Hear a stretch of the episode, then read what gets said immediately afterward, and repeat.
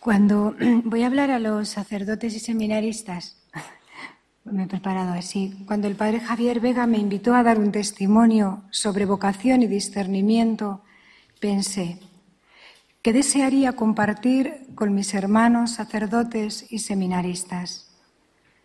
Sencillamente, es imposible sostenerse feliz en el sacerdocio o en la vida consagrada sin tener un gran amor abrazado en el corazón, un gran amor abrazado en el corazón. Solo el amor entraña el impulso de la perseverancia hasta el fin. No le es suficiente al discípulo seguir una causa. Desea intimar, adentrarse en la persona del amado. Si interrogásemos a los discípulos el impacto de esa voz de fuego, sígueme, creo que lo explicarían como un enamoramiento. Cristo conquistó su corazón. Fueron imantados por la belleza, la verdad y la bondad de su persona. El enamoramiento no es algo que se decide, es un vuelco del corazón, sucede, acontece, sin casi decidirlo nosotros. Así fue, fueron, vieron y se quedaron con él aquel día. No podré olvidar jamás unas palabras del querido y recordado don Eugenio Romero, obispo, en mi última conversación con él, pocos días antes de partir al Padre. Yo le pregunté, Padre, ¿cómo cuidar nuestra lámpara para que nunca se apague? Cerró los ojos, como discípulo fiel que no acertara a responder sin entrar en la quietud de su maestro y como en cascada me dejó caer cuatro claves. Madre, donde hay crisis de vida consagrada, crisis sacerdotal, hay crisis esponsal. Crisis sacerdotal, crisis esponsal. Segundo, donde hay Eucaristía, abrazo esponsal, no hay decaimiento. Déjate hacer, déjate acompañar, obediencia para avanzar en el camino sin jamás mirar atrás. Y cuarto, comunión. Tu vocación y misión se cumplen en la comunión con tus hermanas. Cuatro claves que por venir de un maestro de vida son un legado a desentrañar y custodiar a lo largo de toda la vida. Y esta es la reflexión que hoy deseo compartir con vosotros. Donde hay crisis sacerdotal, hay crisis esponsal. Nos llamó para estar con Él. No podemos permitir que se abran heridas en la identidad, la total pertenencia a Cristo. Al corazón no se le engaña. Tiene hambre y sed de un único amor. Los que hemos sido llamados lo sabemos. Precisamente recordé estas palabras orando a la luz del pasaje de Jesús y la samaritana. Esta vez no me detuve tanto en el dame de beber, sino en cómo, con gran paciencia, Jesús conduce a la mujer sedienta a realizar una confesión. No tengo marido. Quedé impactada. No tengo marido. Jesús, antes de darle el agua que puede calmar la sed más, más honda de su corazón, le envía a buscar a su marido. Vete, llama a tu marido y vuelve aquí, me sorprendió. Entonces su sed salió a la luz por completo no tengo marido. Jesús completa su sinceridad. Has dicho la verdad, pero no toda. Tienes marido, no tienes marido, perdón, porque has tenido cinco y el que ahora tienes no es tuyo. La mujer no se defiende, no busca escapatoria, se deja corregir, acepta la luz proyectada sobre su vida. ¿Cuánto nos cuesta a nosotros mismos decir nuestra verdad más última? Pero aquel que escruta los corazones nos ayuda a ver el abismo entre lo que Él promete y la vida que en el presente llevamos. ¿Dónde estás saciando tu sed? ¿Dónde está tu corazón? Con qué clarividencia expresa Benedicto XVI el decaer de una vocación sacerdotal. Cuando, como obispo y como hermano en el sacerdocio, me he puesto a reflexionar sobre las causas que hacen que poco a poco se vaya desmoronando una vocación tan entusiasta y tan esperanzada en sus comienzos. Siempre he llegado a la misma conclusión. Ha habido un momento en que ha dejado de existir la oración callada y silenciosa, desplazada tal vez por el ruidoso celo por tantas cosas como hay que hacer, pero ahora es un celo vacío, porque ha perdido su empuje interior. En algún momento también se ha abandonado la confesión y dirección, y con ello la renovación desde dentro en presencia del Señor. Es irrenunciable ese estar con Él, que debe constituir siempre la pieza central del servicio sacerdotal. Y solo esto permite mantenerse firme en tiempos difíciles. A la luz de esta clave, deseo compartir con vosotros la carta de un sacerdote, pobrecito, que me parece sincera y transparente. Y quizá podría ser la carta de cualquiera de nosotros, también de una persona consagrada que vive en un convento. Leo la carta.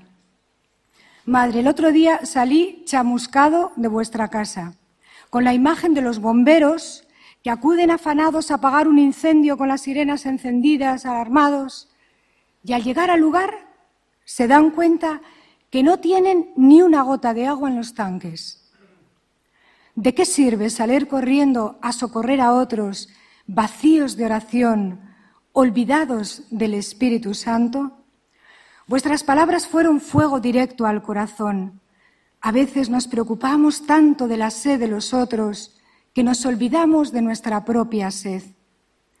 Debo enfrentarme a mi verdad. Se me va descolocando todo, hasta la fe. Yo la creía como un torreón fuerte, pero ahora está asediada por un ejército de dudas y me invade la debilidad.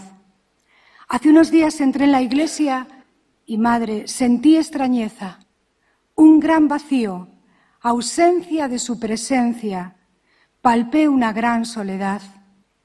La belleza y dulzura de su casa ya no ejercían para mí el mismo atractivo de antes.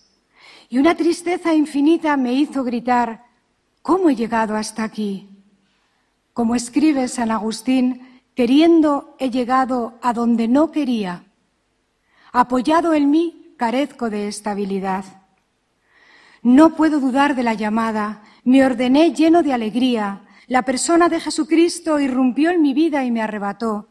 El sacerdocio me parecía un don inestimable. Daría lo que fuera por volver a experimentar los días en que mis manos temblaban ante el misterio en la consagración. Y sin embargo, ahora Recién ordenado comenzaron a darme responsabilidades, a considerarme. Desde el inicio incluso tuve el apoyo de mi obispo y confieso que me gustaba, me sentía valorado. Pero rápidamente todo empezó a tragarme. Me enredé en mil ocupaciones y quedé atrapado por el activismo, la parroquia, las familias, los enfermos, los pobres, los jóvenes, las peregrinaciones y campamentos, las diversas actividades pastorales, las interminables reuniones en las vicarías y delegaciones. Hice de la misión el centro de mi vida y quería responder y agradar a todos, demasiado preocupado por dar una talla, comparándome con otros sacerdotes admirados y tratando de imitarlos. Valoré mi vida y la de mis compañeros sacerdotes por los éxitos cosechados. Pero ¿de qué me sirve ser tan buscado y reconocido si yo siento de mí, dentro de mí, un gran vacío? A veces he sido tentado de caer en un victimismo. Soy siempre el que da, aquel del que se espera soluciones y respuestas. Me descubro huyendo de las dificultades que me plantean, rehuyendo a las señoras de la parroquia para que no me encuentren en el despacho. Unas veces no cojo el móvil bajo excusa de estar atendiendo a alguien y otras veces salgo disparado fingiendo que me llaman al móvil. Vivo la vida a una velocidad de vértigo. Muchos días celebro la Eucaristía como un autómata, con rutina, sin prisa por lo siguiente, por lo que siempre me parece urgente. Rezo precipitado la liturgia de las horas y a destiempo, y mis ratos de oración los convierto en lectura de algún libro de espiritualidad o de teología. Pospongo el sacramento de la penitencia y me cuesta estar disponible para la dirección espiritual porque siento mucha inseguridad. Vivo queriendo sanar a otros y soy yo el que necesita sanación. Me siento solo en medio de una multitud que reclama al pastor, pero yo siento pérdida de vida.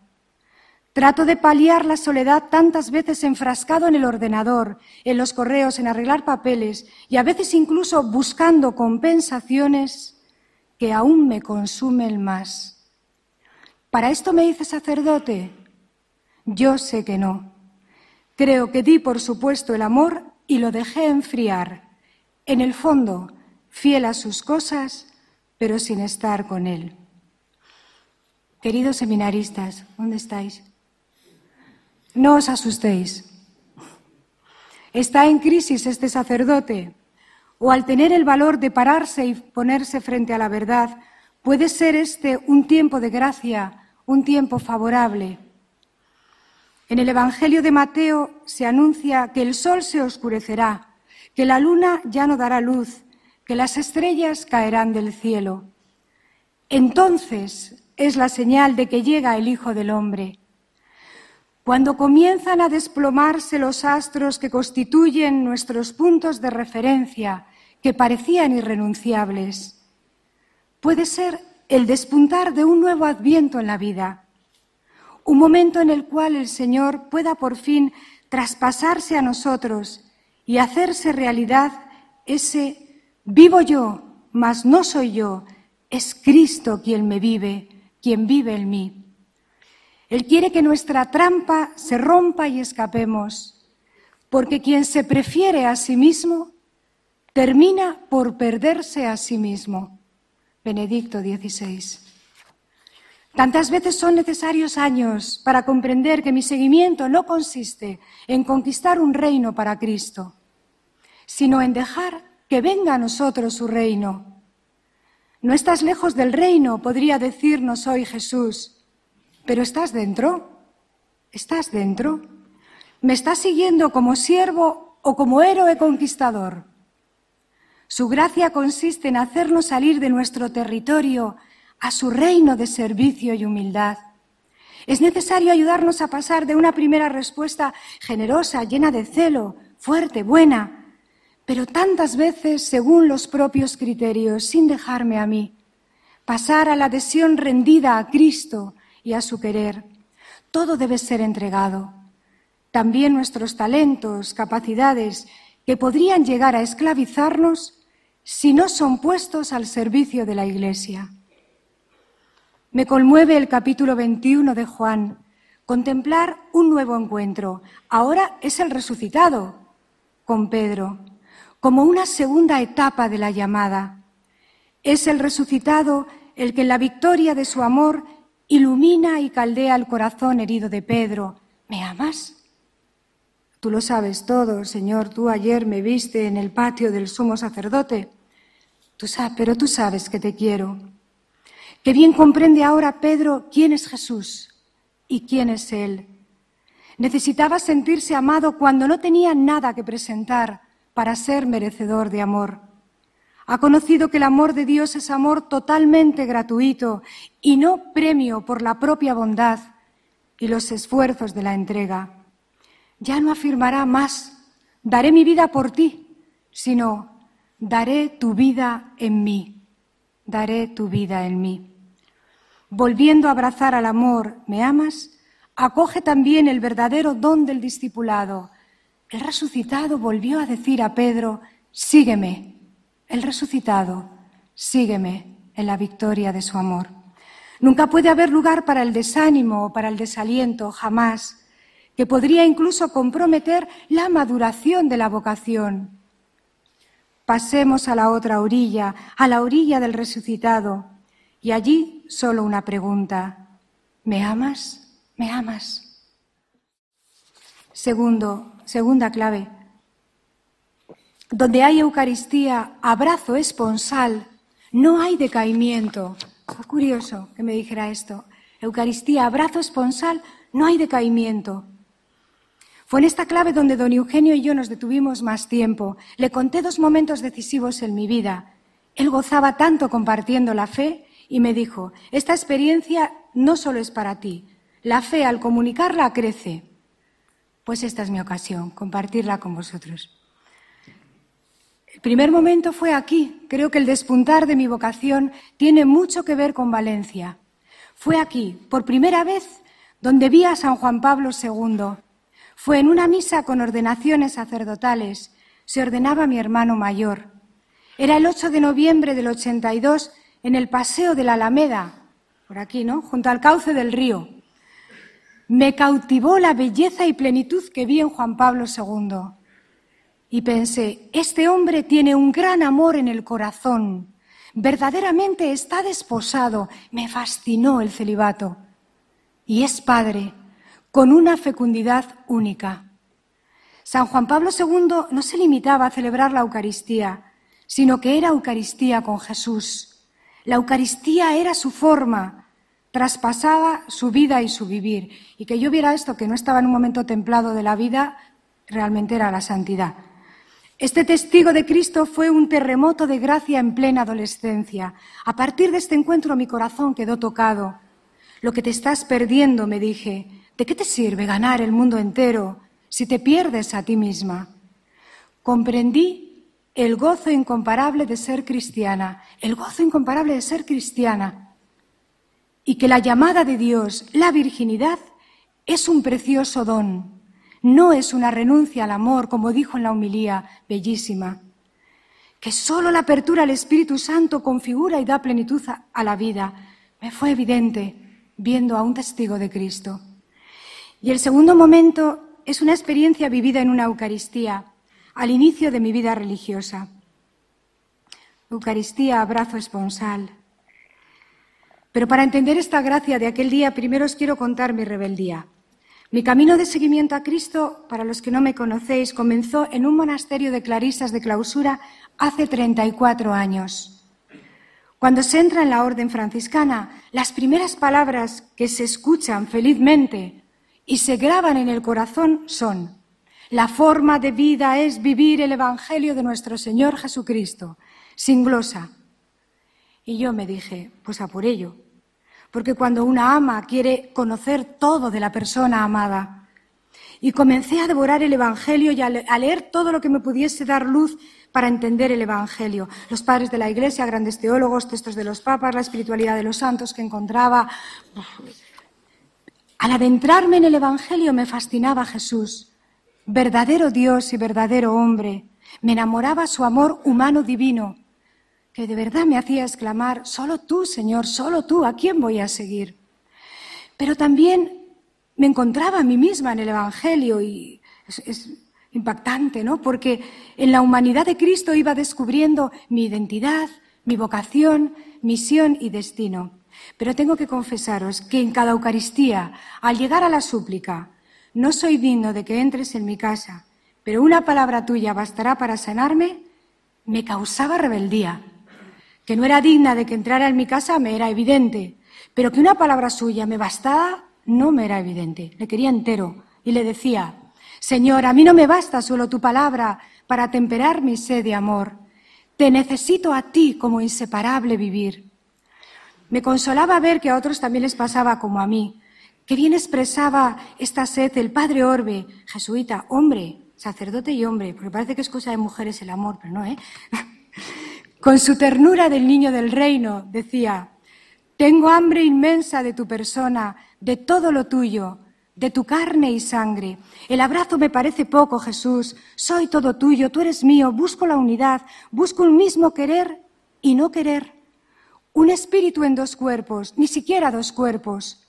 Busco ser una sola carne contigo, carne sacerdotal, carne sacerdotal.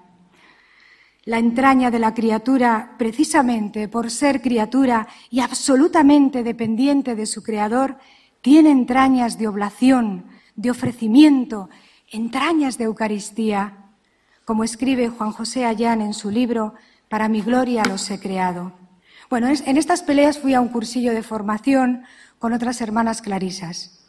Yo tenía 27 años y el cursillo lo impartía un franciscano al que le pude comentar en privado, Padre, yo no puedo dudar de la vocación, de que Cristo es el amor de mi vida.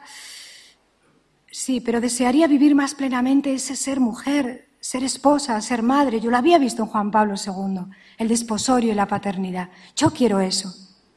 ¿Eres tú la que deseas esto? me preguntó el fraile.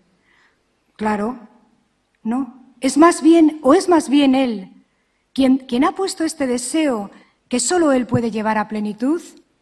Te pregunto, ¿tú vives la Eucaristía? ¿Vives de la Eucaristía? Sí, creo que sí. Si ahora Jesús estuviese aquí presente, real, en carne, ¿qué harías? Pues Padre, me lo comería a besos. Lo abrazaría para no soltarlo jamás. El Padre, lleno de ternura, me dijo, hermana, tu sed esponsal es sed eucarística. Vayamos a la Eucaristía. Aquel hombre me indicaba la luz, he ahí el Cordero de Dios, me abría los ojos que yo tenía retenidos. El amor estaba ahí, delante de mí en cada Eucaristía, y yo tan torpe para reconocerlo. Me invitaba a atender todo mi ser hacia Él y dejarme tomar. Y esta fue la gracia para, como consagrada, ¿no? Pensaban los sacerdotes, abrazo esponsal, Eucaristía, sin Él imposible. Dios me salió al paso cuando aquel padre en la humilía hizo memoria de los gestos de Jesús en la última cena. Tomó el pan en sus manos, levantó los ojos al cielo y lo bendijo, lo partió y se lo dio a sus discípulos. Estos cuatro gestos, tomar, bendecir, partir y repartir, expresan la vida de Jesús. El sacerdote tomó una forma en la mano sin consagrar, son momentos de fuego, ¿verdad? y nos dijo, el Señor nos da su cuerpo en forma de pan. Impresionante, porque Jesús, siendo Dios, se hizo el más pobre de los pobres. El pan tenía un significado especial en la vida de Jesús. No es casualidad que eligiese esta realidad pobre y simple. Solamente granos de trigo y agua le dan consistencia. Y llega a ser pan por medio del fuego. El pan es maleable, dócil a las manos que, le trabajan, incluye la disposición interna a dejarse romper en pedazos para ser repartido y consumido. Pero el sacerdote explicaba esta similitud con nuestro ser pobre de criatura. La criatura es pobre, indigente, necesitada del don de Dios incluso para existir. Jamás un pan soñaría que por sus propiedades fuese digno de transformarse en el cuerpo de Cristo, pues igual la criatura no osaríamos jamás ni soñar el cristianismo, el don que su Creador le reservaba, ser morada de la Trinidad. Vendremos a Él y haremos morada en Él. Ni nuestra pobreza ni el pecado impiden la sobreabundancia de amor de Dios. He aquí el Cordero de Dios que quita el pecado. Nada ni nadie puede impedir que Dios sea fiel a su designio salvador. Y el momento fue cuando dijo Jesús levantó los ojos al cielo. Muy pronto, cuando levante con mis manos el pan y el vino, tras la efusión del Espíritu del resucitado, contemplaréis que el pan y el vino son ahora el cuerpo y la sangre de Cristo y entonces vuestro corazón, también levantado hacia el Señor, exclamará, este es el misterio de nuestra fe. Preguntó, ¿creéis que este pan es el cuerpo de Cristo? El cuerpo de Cristo. Yo pensé, Puf, este es el misterio de nuestra fe. Pero qué misterio tener fe.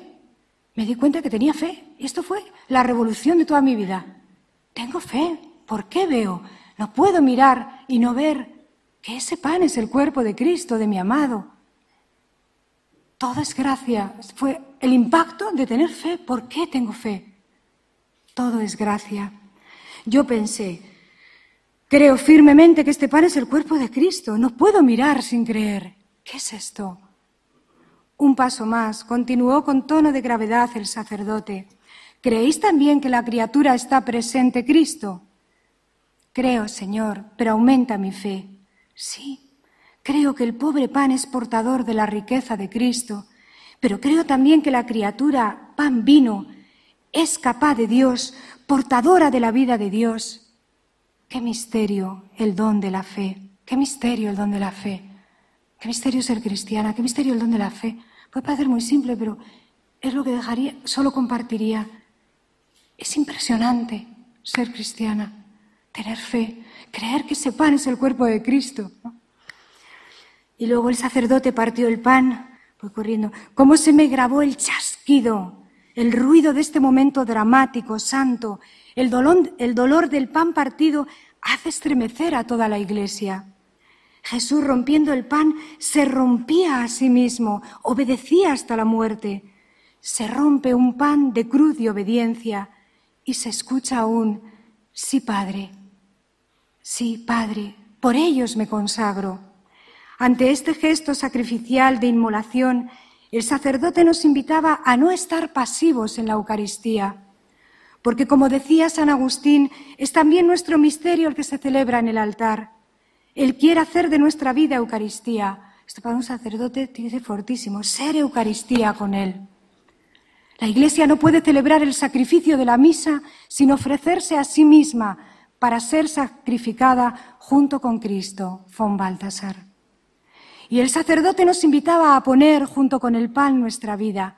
Dentro del yo grande de Cristo está comprendido el pequeño yo del cuerpo que es la Iglesia, está incluido también tu pequeñísimo yo, que a su vez dice a los que tienen delante, tomad y comed, este es mi cuerpo que yo quiero ofrecer en sacrificio por vosotros.